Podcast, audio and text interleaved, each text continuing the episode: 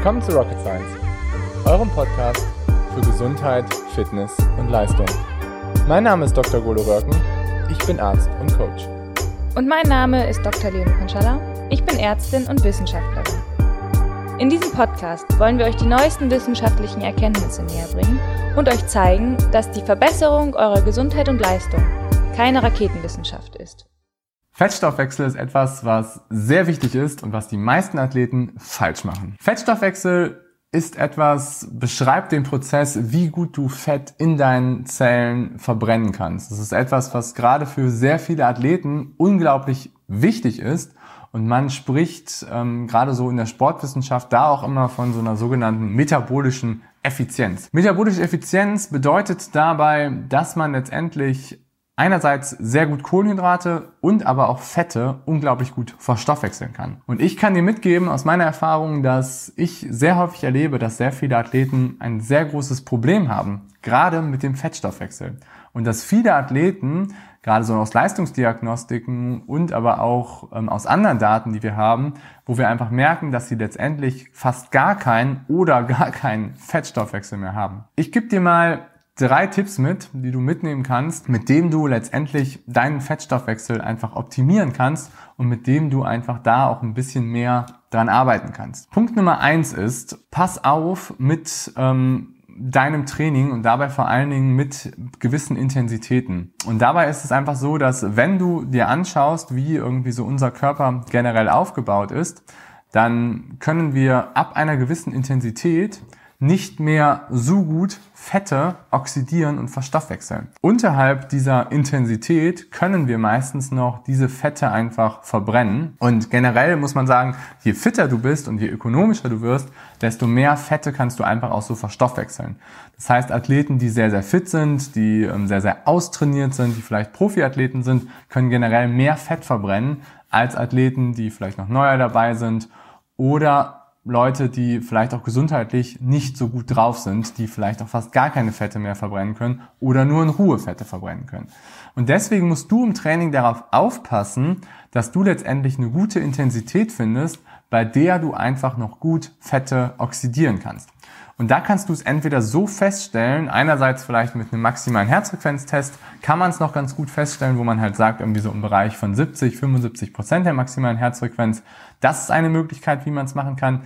Noch eine Möglichkeit ist natürlich über eine Leistungsdiagnostik. Es ist relativ aufwendig, das so zu machen ähm, wo man es einfach genau festlegt, wo man eine Atemmaske aufhat und genau schaut einfach, wie viel Fette werden in welchem Bereich am meisten letztendlich oxidiert. Oder wie man es auch machen kann, ähm, ist über einen Laktatmeter, wenn die ein oder anderen das vielleicht von euch zu Hause haben, wo man sich einfach anguckt, wo ist der Bereich, wo du letztendlich am allerwenigsten Laktat hast, weil das korrespondiert auch relativ gut so mit diesem Fett, maximalen Fettoxidation.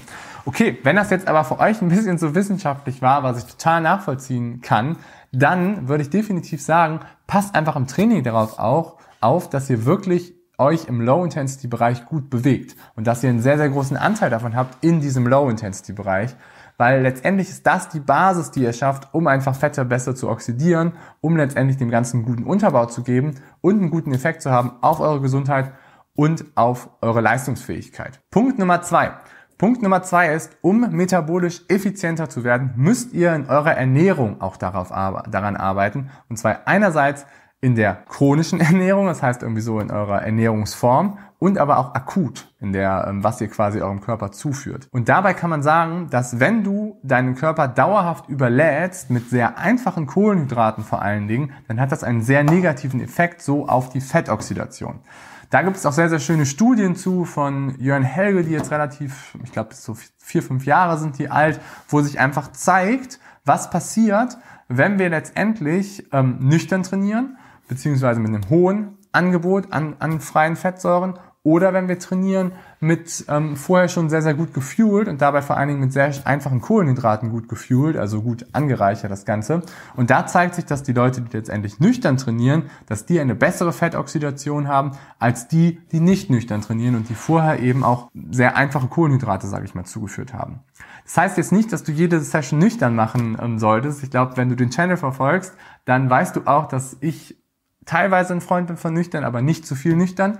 Wenn du übrigens noch nicht den Channel verfolgst, würde ich mich freuen, wenn du mir einen Daumen hoch da lässt und den Channel abonnierst, weil dann kriegst du einfach mehr Tipps für deine Gesundheit, für deine Leistungsfähigkeit. Aber wie du weißt, ist das Nüchtern-Training kann letztendlich dich nach vorne bringen im Bereich so von der Fettoxidation, weil du einfach ein höheres Angebot hast von freien Fettsäuren, die dann einfach so da sind. Andererseits kann aber auch, wenn du letztendlich langsamere Kohlenhydrate konsumierst, dann hat das auch einen weniger starken Einfluss auf die Fettoxidation als schnelle Kohlenhydrate. Das heißt, langsame Kohlenhydrate aufzunehmen führt eher dazu, dass du noch eine bessere Fettoxidation hast als sehr, sehr schnelle Kohlenhydrate. Das heißt für dich, wenn du eine Low-Intensity-Session machst, esse bitte vorher eher Sachen, die langsam den Blutzuckerspiegel steigert. Das heißt irgendwie Haferflocken, Vollkornbrot, ähm, einige, einige Obstsorten, die eher sehr, sehr langsam dazu führen, dass der Blutzuckerspiegel steigt. Im Vergleich eben zu Nutella, ähm, Weißbrot, ähm, Zucker, Zucker im Kaffee, Orangensaft. Das sind alles Sachen, die führen eher dazu, dass du sehr, sehr stark deinen Blutzuckerspiegel ansteigen lässt. Das ist der zweite Punkt. Der dritte Punkt, der auch wichtig ist in Bezug so einfach auf Fettoxidation, ist der Punkt so Umwelteinflüsse. Das heißt, du musst dir bewusst machen, dass wenn du gewisse Umwelteinflüsse hast, dass das einen starken Effekt haben kann, so auf deine generelle Fettoxidation. Und dabei muss man sagen, dass vor allen Dingen Hitze dazu führt, dass du eine verminderte Fettoxidation hast. Das heißt, vor allen Dingen für Leute, die von euch die Wettkämpfe bestreiten, in heißen Situationen, wie im Triathlon, in Marathonläufen, in Radrennen, dann könnt ihr da erwarten, dass ihr eine geringere Fettoxidation habt als generell, wenn ihr ähm, in normalen klimatischen Bedingungen unterwegs seid. Sehr gut. Ich hoffe, euch hat das Video gefallen. Wenn euch das Video gefallen hat, würde ich mich freuen, wenn ihr den Channel abonniert. Und dann erfährst du nämlich einfach noch weitere Tipps so für deine Gesundheit, für deine Leistungsfähigkeit. Und ich wünsche euch einen schönen Tag. Bis dann. Euer Golo.